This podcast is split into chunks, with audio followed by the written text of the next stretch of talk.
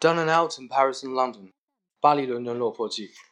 好，今天的这篇呢是要讲到乔治·奥威尔马上就要离开巴黎了，因为这本书《巴黎、伦敦落魄记》呢是讲乔治·奥威尔在巴黎和伦敦呢底层生活的这些经历，点点滴滴。所以这本书前半段是关于他在巴黎生活的，后半段呢是关于他在英国伦敦生活的。现在呢，我从第一篇开始一直读了这么啊蛮长时间的吧，我觉得两个多月吧。一直读到了这儿，那么他马上就要离开巴黎了。我决定呢，在今天这篇读完以后呢，不继续往下读他在伦敦的内容，而是回过来对之前所有读过的他在这个巴黎的这些生活里面关于英语的一些使用啊，然后有有意思的故事啊，有特色的地方啊，很多东西呢，我觉得要进行一个专题的总结啊，然后呢，把前面的这一部分他在巴黎的生活吃透以后，我就继续向下，然后去。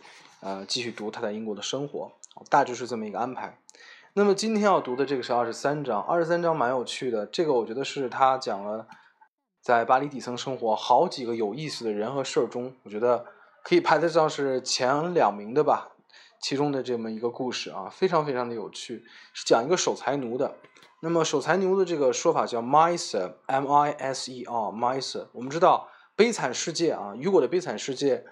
呃，当然，《悲惨世界》原文是法文哈，它的这个写法是 miserable，the miserables，对吧？les miserables。那么这个 miserable 和 miser 形象上非常的像啊，也很好记。我们可以这么理解，因为很多上层社会有这样的守财奴，所以底层人民才变得非常可悲啊，这是一种说法。所以 miser miserables。那么讲的这个可怜的守财奴呢，他死掉了，但是他这个最后。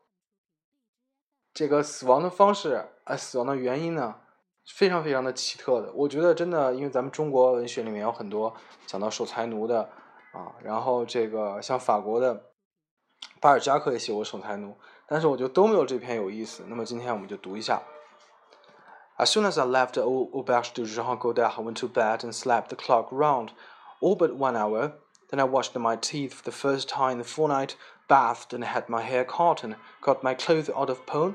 I had two glorious days of loafing. I even went in my best suit to the auberge, leaned against the bar and spent five francs on a bottle of English beer. It is a curious sensation, being a customer where you have been slave slave. Boris was sorry that I had left the restaurant just at the moment when we were lancy and there was a chance of making money.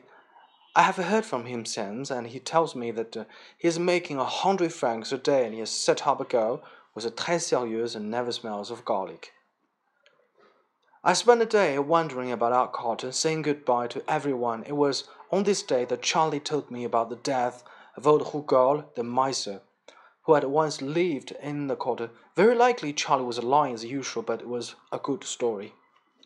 Hugo died aged 74 a year or two before I went to Paris, but people in the court still talked of him while I was there. He never equaled Daniel Dancer or anyone of that kind, but he was an interesting character. He went to lay out every morning to pick up damaged vegetables and add cat's meat and wore newspaper instead of underclothes, and used the coating of his room for firewood and made himself a pair of trousers out of sack. All this with a half million francs invested. I should like very much to have know him。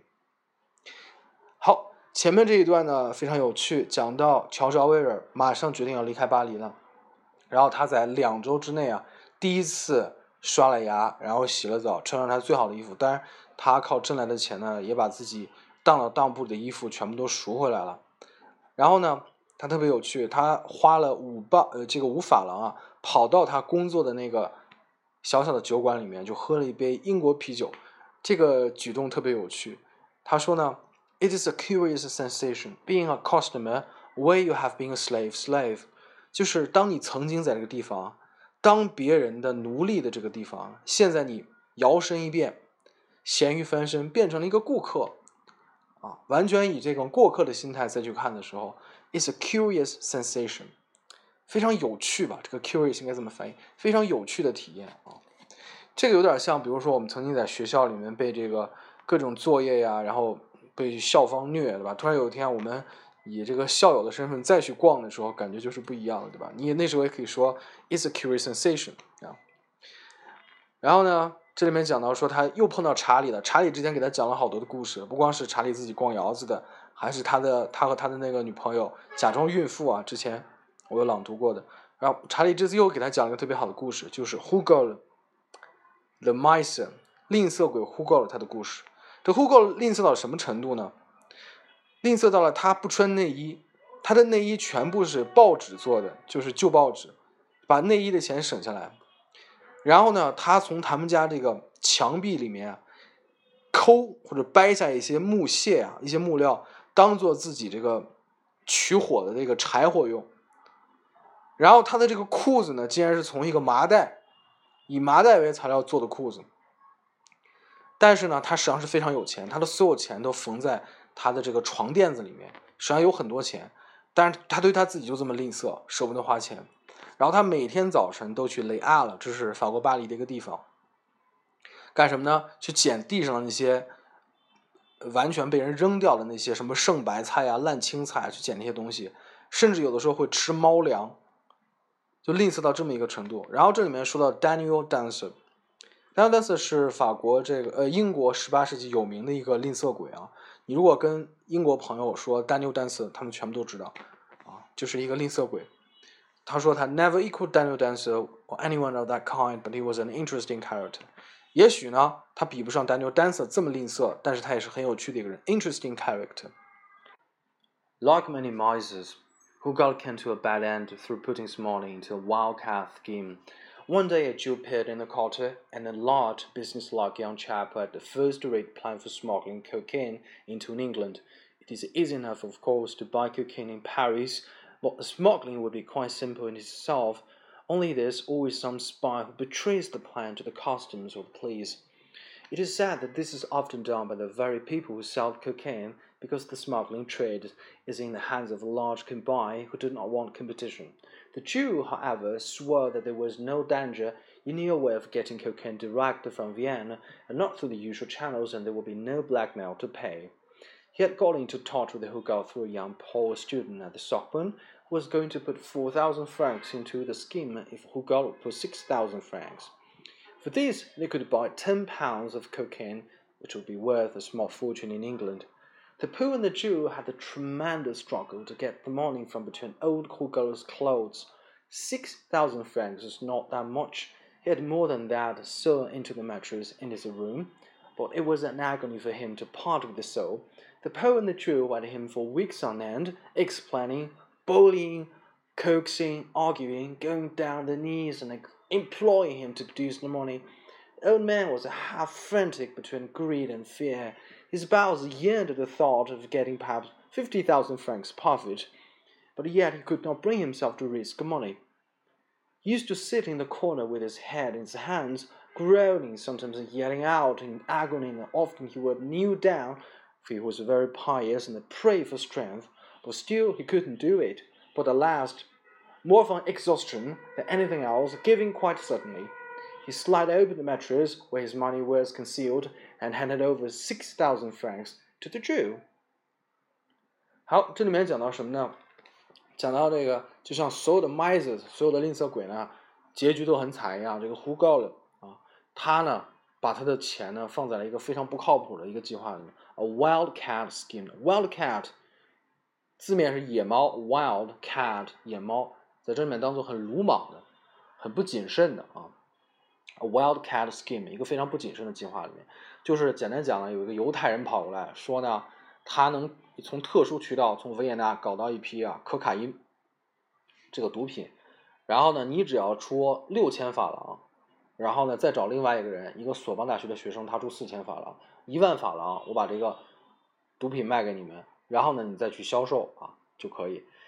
结果这个索邦大学的学生和这个犹太人呢，想从这个我们这个胡高勒手中搞到六千法郎啊，非常难。实际上胡高勒是想做这个事儿，但是他本性太贪婪了，所以呢，他们用尽了所有的方方法啊，就是好几周啊，好几周，用各种方法，甚至到最后差点跪下来求他啊，向他解释、威胁他，然后这个祈求他和他争论。最后几乎要跪下求他了啊！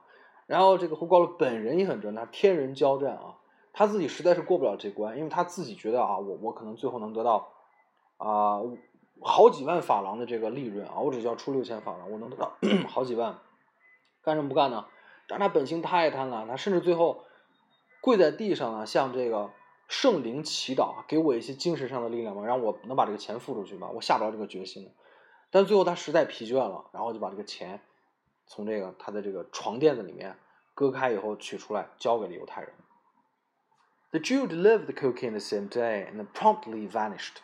And meanwhile, as was not surprising after the fuss Hugal had made, the affair had been noised all over the quarter, and the very next morning the hotel was raided and searched by the police. Hugal and the Pole were in agonies. The police were downstairs, walking their way up and searching every room in town. There was a great packet of cocaine on the table, with no place to hide it, and no chance of escaping down the stairs.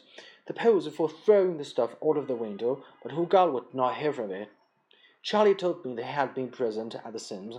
He said that when they tried to take the packet from Pugal, he clasped it into his breast and struggled like a madman. Although he was seventy-four years old, he was wild with fright. He would go to prison rather than throw his money away. 然后呢，他们说到这个犹太人拿到钱以后呢，当天就交货了，把可卡因交给他们了。 然后呢，非常迅速的 promptly，非常迅速的消失了。结果这个事情呢，立刻在街区里闹大了。然后不久以后，警察就来查他们这个旅馆，然后一层一层每个房间都查，听说这里面有毒品。结果当天查理也在场，毒品就放在桌子上，警察马上就要上楼了。他们两个这个呼告了，还有那个死亡大学学生束手无策，想办法。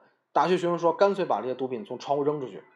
然后当他们试图把这个毒品拿起来的时候，呼告了突然把这些毒品啊。紧紧的抱在胸前，clasp，clasp，对吧？紧紧的抱在胸前。我们知道拥抱有很多说法，比如 hug，你给别人一个 hug，对吧？embrace，embrace 就比 hug 更加热情一点，但比 embrace 抱得更紧的，紧紧的抱住就 clasp，clasp，紧紧的抱在胸前，像个疯子一样，哪怕他已经七十四岁了啊，但像疯子一样抱在胸前。为什么呢？因为他宁可进监狱，也不要把他的钱白白扔掉。你看，这就是另外一个描写啊，他为什么这么贪婪啊？他表现出来。At last, when the police were searching only one floor below, somebody had an idea. A man on Hugo's floor had a dozen tins of paste photo which he was selling on commission. It was suggested that cocaine could be put into the tins and passed off as face powder, and the powders hastily thrown out of the window and the cocaine substituted and the tins were put openly on Hugo's table as though they were nothing to conceal. A few minutes later, the police came to search Hugo's room. They tapped the walls and looked at the chimney and turned out the drawers and examined the floorboards. And then, just as they were about to give it up, having found nothing, the inspector noticed the tins on the table. Tiens, he said, have a look at those tins. I had noticed them. What's in them, man? Uh, face face powder, said Pose as calmly as he could manage but at the same instant, Hugo let out a loud, a growing noise from alarm, and the police became suspicious immediately. They opened one of the tins and tipped out the contents, and after smelling it, the inspector said he believed it was cocaine. Hugo and Paul began swearing on the names of the sense that it was only face powder, but it was no use. The more they protested, the more suspicious the police became. The two men were arrested and led off to the police station followed by half the cotton。结果他们想到一个办法呢，就是原来他们找到一个邻居啊，邻居有很多的这个敷脸霜 face powder 啊，脸上敷的这个这个霜就是化妆品啊。他们说啊，这个化妆品不是用盒子装的吗？我们把化妆品全部抖到街上啊，扔出去，然后把所有的毒品放在这里面，假装化妆品，并且呢，我们就明晃晃敞开放在桌子上，仿佛这根本不是回事儿一样，就让他进来查。结果警察过来查，险些就被他们给糊弄过去了。结果是 inspector 一个探长说：“哎，这里面装的是什么？”然后他们带着胆怯啊，但是尽可能的还是维持住啊，as calmly as they could manage。这就是化妆品啊，脸霜。但是这个时候呼高了，突然发出一声近乎于哀求的这么一个声音啊，感觉就是突然受到惊吓了，自然本能的反应。然后警察立刻就觉得 suspicious，非常可疑，打开了一个尝了尝，探长说：“我觉得这就是可卡因，这时候两个人发疯了，向神灵起誓绝对不是。结果他们越起誓，警察越不信，两人立刻逮捕。整个半个街区的人全跟在后面，看着他们被送到警察局。At the station, Hugo and Paul were interrogated by the commissaire while the tin of the cocaine was sent away to be analyzed. Charlie said that the scene Hugo made was beyond description. He wept, prayed, made contradictory statements, and denounced the poor all at once, so loud that he could be heard half a straight way. The policeman almost burst with laughing at him. After now, the policeman came back with a tin of cocaine, and a note from the analyst. He was laughing. This is not cocaine, monsieur, he said. What, not cocaine? said Commissaire. Mais alors? What is it then? It is a face powder. Hugo and Paul were released at once, entirely exonerated, but very angry. The Jew had double crossed them. Afterwards, when the excitement was over, it turned out that he had played the same trick on two other people in the cotton. The Pope was glad enough to escape, even though he had lost four thousand francs, but the poor old Hugo was utterly broken down. He took to his bed at once, but all the day and half the night they could hear him thrashing about, mumbling, and sometimes yelling out at the top of his voice, Six thousand francs! Nom de Jésus Christ! Six thousand francs! Three days later, he had some kind of stroke, and the fortnight he was dead of a broken heart, Charlie said. 结果戏剧性的一幕发生了，在他们被逮捕了以后，送到这个法庭上被讯问的时候呢， 他不是有很多这个化妆品的盒子嘛，都装了可卡因，其中一个就被送去检查了。结果检查回来以后，怎么回事呢？人家说，哎，这个不是可卡因，这就是敷脸霜，就是化妆品。然后把他们俩立刻释放了。原来原来才知道怎么回事，那个犹太人啊。交的是假货，犹太人就是用化妆品把他们俩骗了，给他们的本身就不是可卡因，是化妆品，结果他们还把这个有装回化妆品的盒子，以为可以蒙混过关，结果最后发现是 double cross，被出卖掉了啊！所以这是一个，然后最后这个这个胡告了呢，因为这个事情非常生气啊，虽然自己啊被释放，但是丢了六千法郎，为了这个三天以后活活的得心脏病把自己气死。所以这个故事也是非常有趣啊！我觉得在整个前面啊读他在巴黎这个生活里面，这个故事是可以和这个查理还有他的女友装孕妇那个，还有呢有一个酒店的这个侍从啊，呃为了为了点钱向那个妓女的画像祷告，这两个故事可以和它相提并论的，就是我今天读的这个非常有趣。如果想知道前两个故事，可以去收听我之前的朗读啊。那我们回头看一下整个这个技术里面，为什么说它有趣？他对这个呼告了很多侧面的描写，体现出了他 mice 守财奴的这个本性。一开始说他用这个报纸做内衣，对吧？然后呢，说到这个，嗯，他去早晨去呃法国的那个广场上去捡那个烂菜头，对吧？向他借钱的时候，他就是不愿意借啊。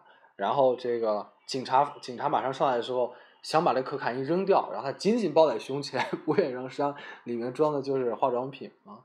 然后最后他的紧张，以至于最后这个，呃，他被这个犹太人这个骗局出卖以后，他生气而死。这几个一步一步的走到他悲剧的尽头，推动这个一切的，就是他贪婪的这个本性，greed, miser 啊。好，今天我们的朗读就先到这里，谢谢大家。